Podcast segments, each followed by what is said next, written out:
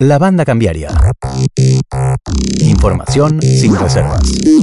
Seguimos Álvaro aquí en la banda cambiaria como siempre tratando de eh, desentrañar un poco la, situación económica. En esta semana ha, surgido o, se ha difundido eh, el último informe del Mirador de la Actualidad del Trabajo y eh, del Mirador de la Actualidad del Trabajo y la Economía, MATE, y estamos con uno de sus integrantes, que es la Vía Bran, que también es docente universitario en la facultad, en la Universidad Nacional de Rosario, en la Facultad de Derecho. A él lo saludamos. La vi, ¿cómo estás? Eh, Álvaro Torrigle y Sandra Sicare te saludan.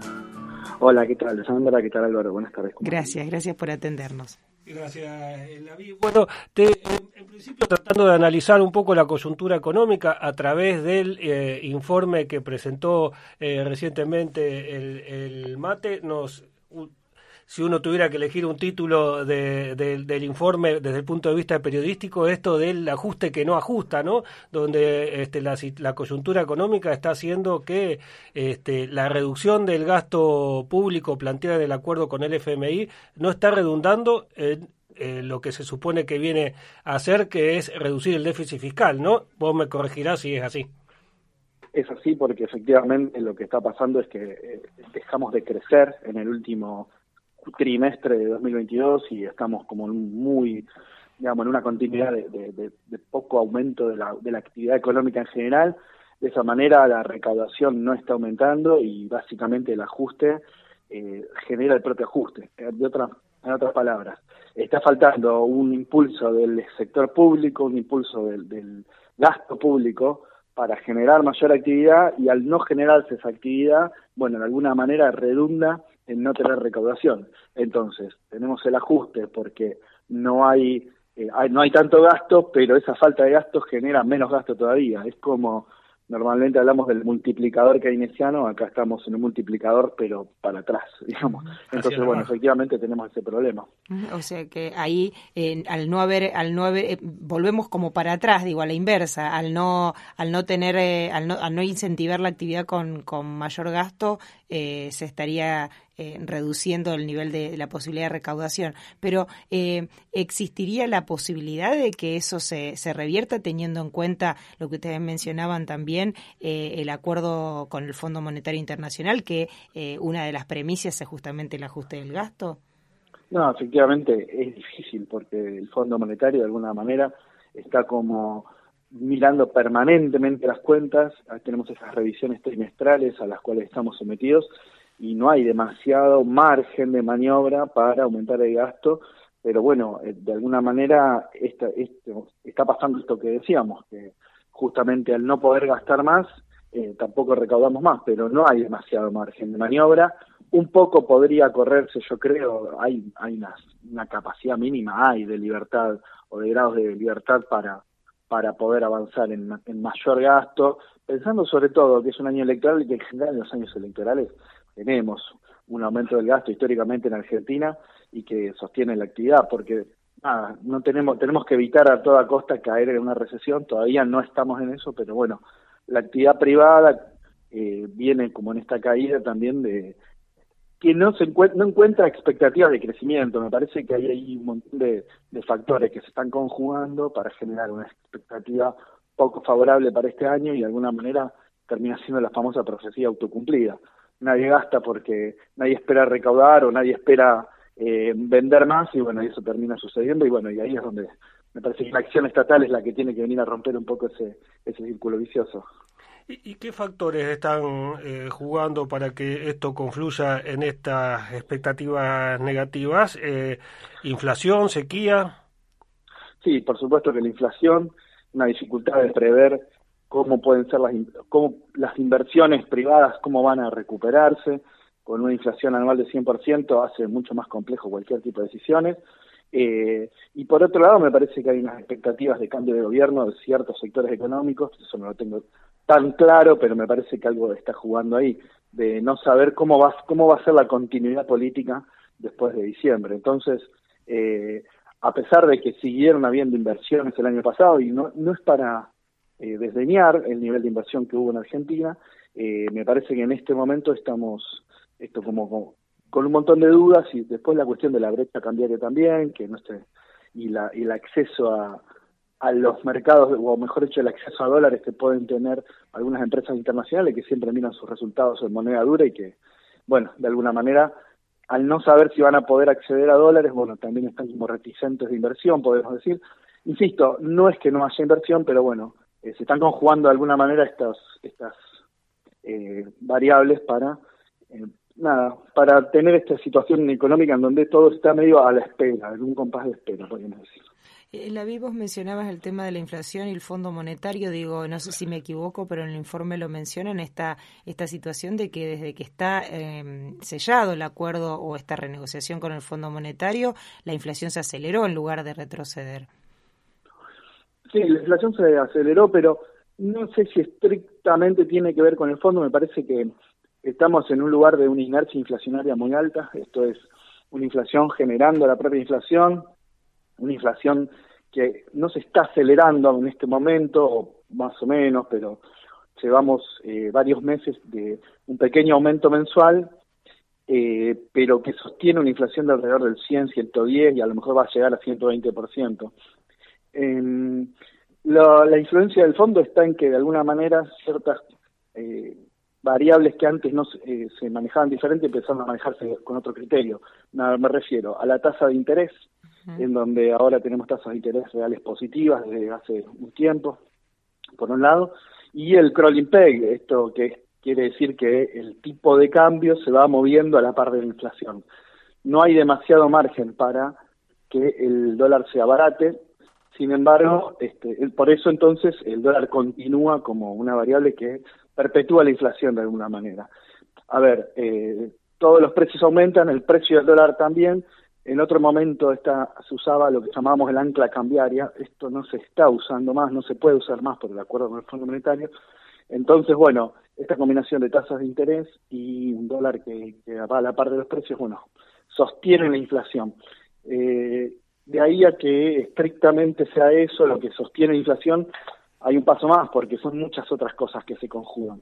Estamos en esta, les decía, esta inercia inflacionaria, esta continuidad de la inflación contratos atados a la inflación, contratos de alquiler, contratos de provisión entre empresas, eh, contratos eh, financieros entre empresas y bancos que bueno están atados a tasas variables. Bueno, de alguna manera eh, todo conjuga, todo termina en una inflación que se sostiene a sí misma.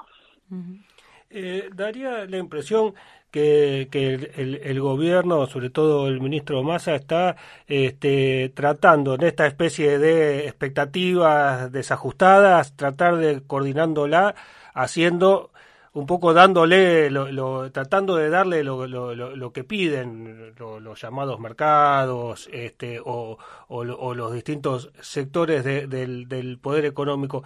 Eh, tendría que ser eh, al revés la, la, situación para empezar a, desactivar esta, eh, este, este combo de expectativas negativas?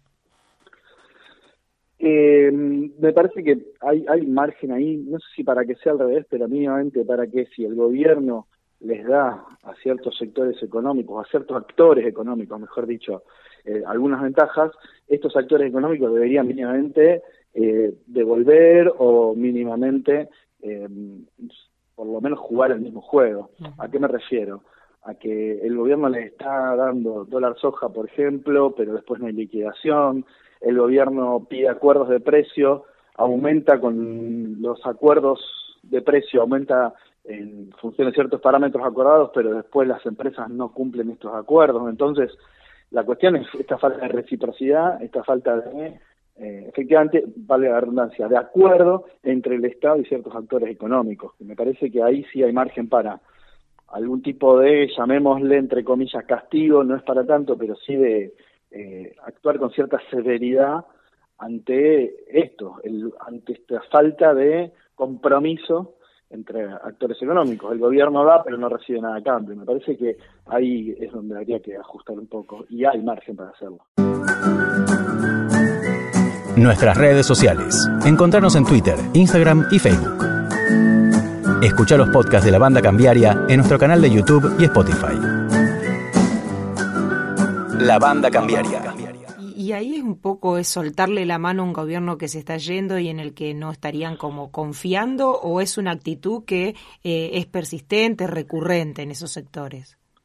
Es difícil saber eso. Para mí hay algo de lo primero puede haber en el sentido de que haya actores o grupos económicos apostando a un cambio de gobierno, apostando a un a un partido, un cambio sobre todo de signo político en el gobierno y en ese sentido podría haber algo de eso. Eh, no lo veo, no es que sea tan recurrente, en general los, los grupos económicos van cambiando de intereses y al mismo tiempo la idea misma de grupos económicos es un poco difusa, me parece que tenemos que ser un poco más precisos y ver si hay quiénes lideran o quiénes hegemonizan al interior de, los grupos económicos, y los sectores ligados al mercado interno, a los sectores exportadores.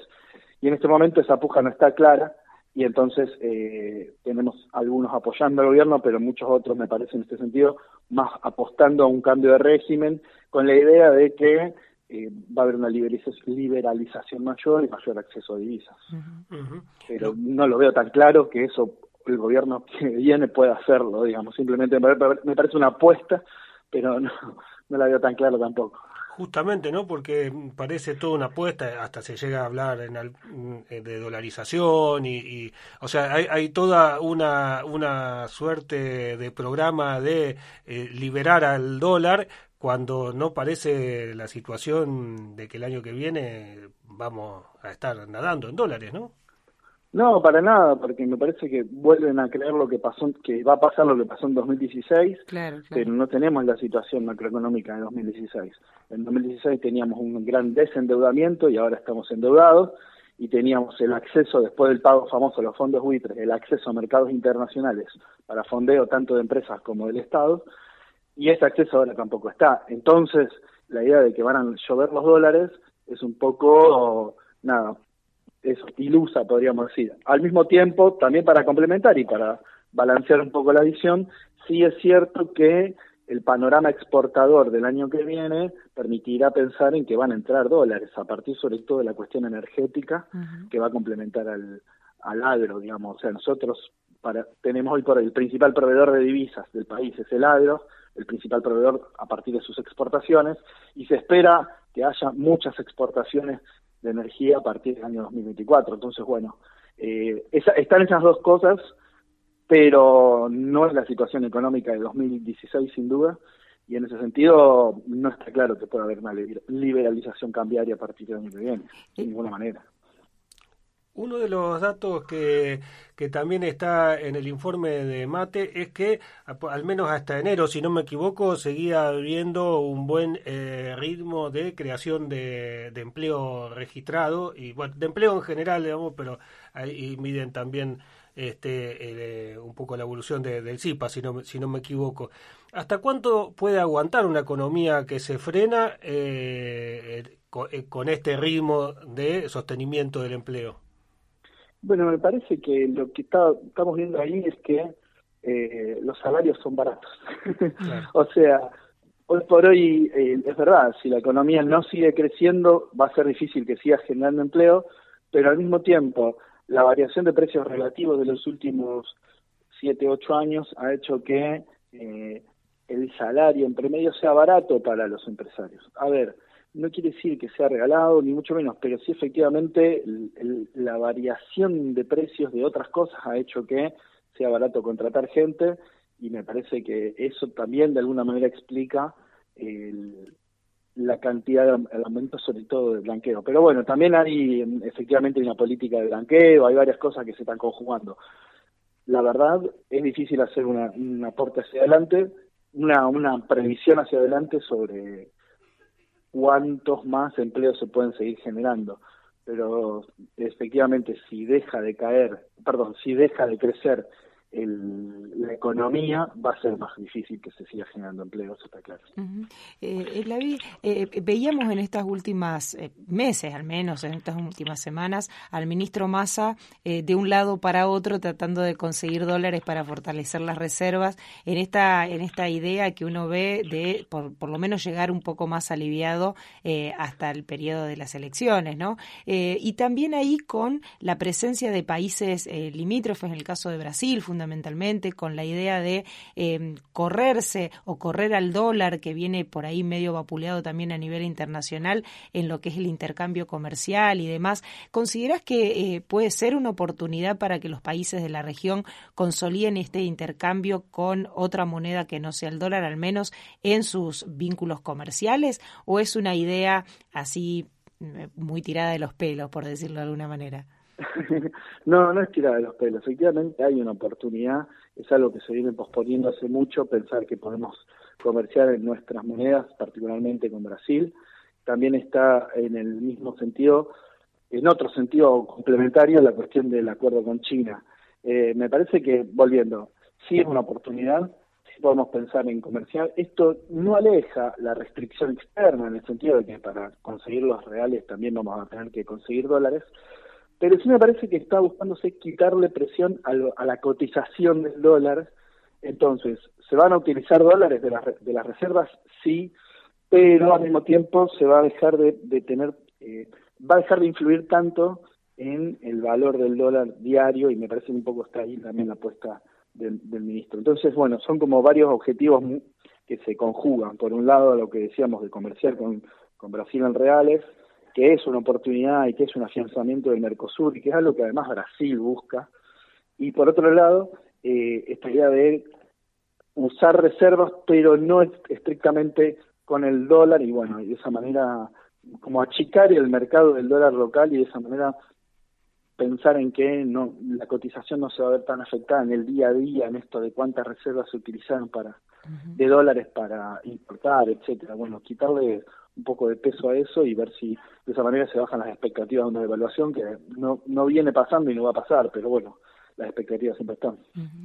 Eh, ¿Crees que esta, mm, eh, estos cimbronazos que hubo en las últimas semanas, esta, esta, esta corrida que de alguna manera hace unos días que vemos un poco más calma, se frenó, que va a ser algo permanente que va a acompañar este, todo el año, o por lo menos la transición hasta el próximo gobierno? Eh, ¿cómo, ¿Cómo está viendo el panorama inmediato en lo cambiario financiero? No, bueno, yo creo que es difícil saber, obviamente, pero eh, la presión va a estar, la presión va a estar y ahora se controló en estos días, me parece que por un tiempito tenemos cierta, cierta calma, pero va a volver en algún momento, va a volver porque además eh, hay un ajuste permanente del valor del dólar oficial y este ajuste permanente del valor del dólar oficial que se aceleró la semana pasada un poquito para acompañar la inflación, eh, también se va a ver reflejado en los tipos de cambio paralelos, ya sea en los oficiales como en el Blue, digo, en el contado con liqui o en el, en el Blue. Bueno, esto se va a seguir esta presión y en algún momento puede haber otra corrida de esta, de esta, de este tipo como la que hubo la semana pasada. No la descarto para nada. Bueno, me parece que el gobierno está como tratando de afinar todas las herramientas posibles para evitarlas. En esto está lo que decíamos recién del, del Real, pero también ahora se cambiaron, esta semana volvió a cambiar em, cierta legislación que implica que para operar en estos mercados no se puede tomar deuda, sino que hay que tener, digamos, operar directamente. Bueno, lo que sea, pero tratando de afinar las herramientas de política económica para que no vuelva a pasar. Porque está, está, está siempre latente esta posibilidad, sobre todo en un año donde se está jugando la continuidad política del gobierno.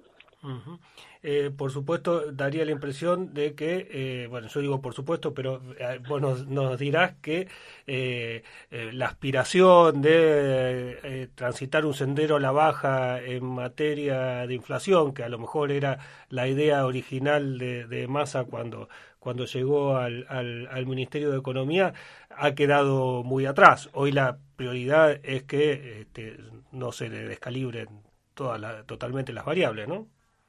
Me parece que sí, que había la prioridad desde, creo que en diciembre o enero, que había bajado, creo que entre noviembre y diciembre bajó la inflación y de ahí en más volvió a subir. Bueno, este, sí, efectivamente están tratando de, controlar el dólar, controlar reservas y esa es la prioridad, sostener lo que se pueda de crecimiento y empleo y bueno, evitar que la inflación simplemente se descalabre. Pero al mismo tiempo yo no la veo yéndose tan, tan para arriba, digo, a ver, eh, El marzo del 2022 tuvimos 6,7 de inflación, marzo de 2023 7,7. Entonces, eh, ya llevamos un año con un año entero de, alta inflación y bueno, habrá que ver si vuelve a aumentar en abril, pero me parece que va a estar más o menos rondando lo mismo. Entonces, bueno, rondando lo mismo implicaría una inflación anual de 110, 120, pero no, no espiralizándose, no yéndose para arriba.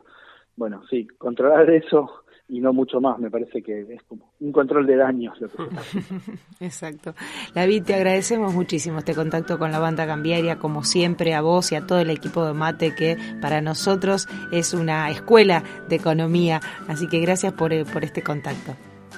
Bueno, gracias a ustedes y hasta la próxima. Hasta la próxima. Así pasaba la Vía Bran, es integrante del Mirador de la Actualidad del Trabajo y la Economía, mate y también docente universitario de Economía Política en la Facultad de Derecho de la Universidad Nacional de Rosario. La Banda Cambiaria. La Banda Cambiaria. Un informe semanal de economía local, nacional e internacional. La Banda Cambiaria.